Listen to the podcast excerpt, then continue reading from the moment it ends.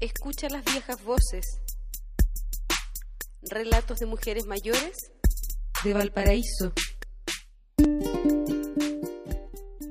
Mi nombre es Magali, tengo 64 años y no estoy de acuerdo que como persona mayor me infantilicen sin considerar mis opiniones o ideas.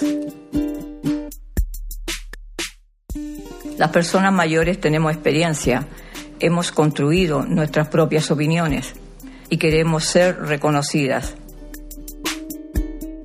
Yo tengo opinión.